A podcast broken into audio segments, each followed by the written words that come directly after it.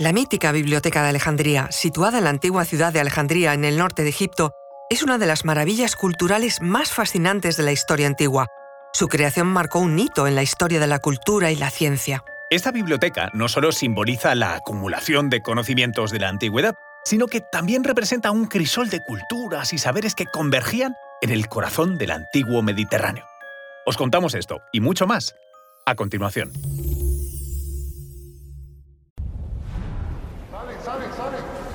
Conoce mejor al equipo que protege nuestras costas. Alerta en el mar, el jueves a las 10 un nuevo episodio en National Geographic. Soy María José Rubio, historiadora y escritora. Y yo soy Luis Quevedo, divulgador científico. Y esto es Despierta tu curiosidad, un podcast diario sobre historias insólitas de National Geographic.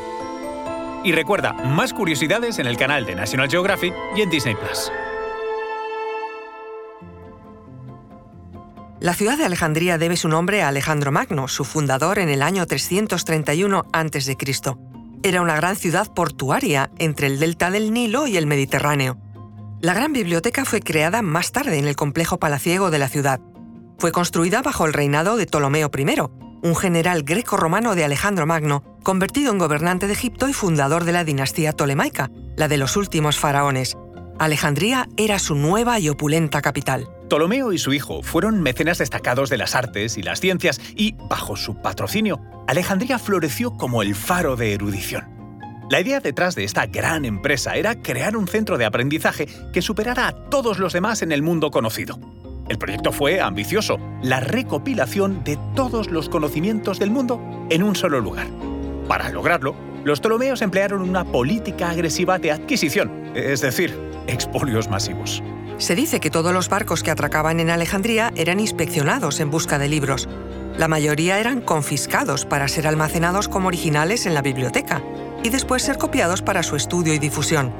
Esto llevó a la acumulación de una cantidad asombrosa de textos. Abarcaban temas desde la literatura y la historia hasta la ciencia y la filosofía. La Biblioteca de Alejandría no solo era un depósito de libros, era un centro de investigación y enseñanza también. Atraía a eruditos de todo el mundo conocido, quienes venían a estudiar y añadir a los conocimientos ya acumulados. La biblioteca estaba probablemente asociada con el Museo de Alejandría, una especie de universidad que fomentaba la investigación en diversas artes y disciplinas. Además de servir como una demostración del poder de los gobernantes tolemaicos, desempeñó un papel importante en el desarrollo de Alejandría. La ciudad fue sucesora de Atenas como centro promotor de la gran cultura griega. Grandes mentes como Euclides, Arquímedes y Herón pasaron tiempo en Alejandría, contribuyendo a su ambiente intelectual y desarrollando sus pioneras ideas. Otros grandes pensadores, como Zenódoto de Éfeso, elaboró el registro más antiguo del que se tiene conocimiento de la utilización del orden alfabético como método de organización. También hay registro de Calímaco, el cual escribió Los Pinaques, considerado el primer catálogo de biblioteca del mundo. Apolonio de Rodas fue otra de las mentes ilustres que acudieron a Alejandría. A él se le atribuye el poema épico Las Argonáuticas. Allí también Eratóstenes de Cirene calculó por primera vez, con una precisión sorprendente para la época, la circunferencia de la Tierra. La Biblioteca de Alejandría se convirtió sin duda en el mayor centro cultural de la antigüedad.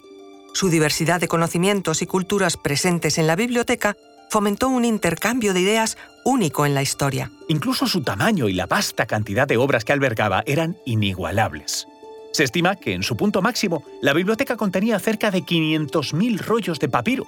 Era la materialización de ese anhelo por proyectar a Egipto como centro cultural del mundo. Sin embargo, la historia de la Biblioteca de Alejandría también es una historia de pérdida y destrucción. Su declive comenzó con la disminución del poder de los Ptolomeos y el crecimiento de Roma como potencia dominante en el Mediterráneo.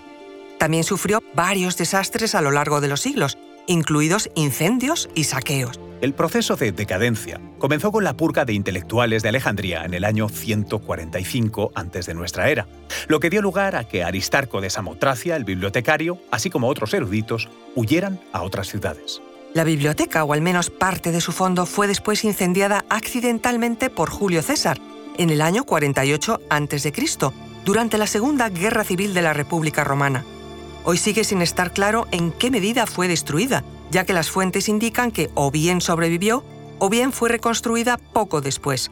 Bajo control romano fue perdiendo vitalidad por falta de fondos y apoyo, y a partir del año 260 después de Cristo no se tiene conocimiento de intelectuales vinculados a ella.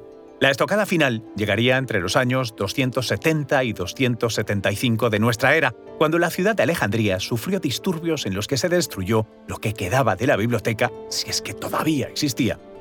Finalmente, la llegada a Egipto del cristianismo, con su activa campaña para la destrucción de templos paganos y más tarde el Islam, contribuyeron al ocaso del centro. La fecha exacta y la causa de la destrucción final de la biblioteca son inciertas, pero se sabe que en el siglo VII después de Cristo ya no existía. Sin embargo, el legado de la Biblioteca de Alejandría es inmenso. Aunque gran parte de su contenido se ha perdido, su espíritu vive en la idea de la acumulación y preservación del conocimiento. De hecho, la Biblioteca de Alejandría sigue existiendo.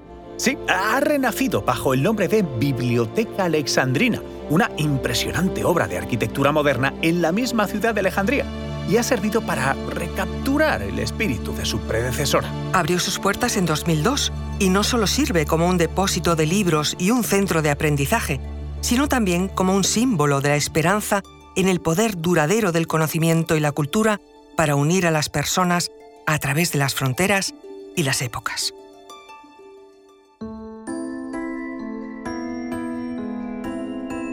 Recuerda que Despierta tu Curiosidad es un podcast diario sobre historias insólitas de National Geographic. Disfruta de más curiosidades en el canal de National Geographic y en Disney Plus. Ah, y no olvides suscribirte al podcast si has disfrutado con nuestras historias.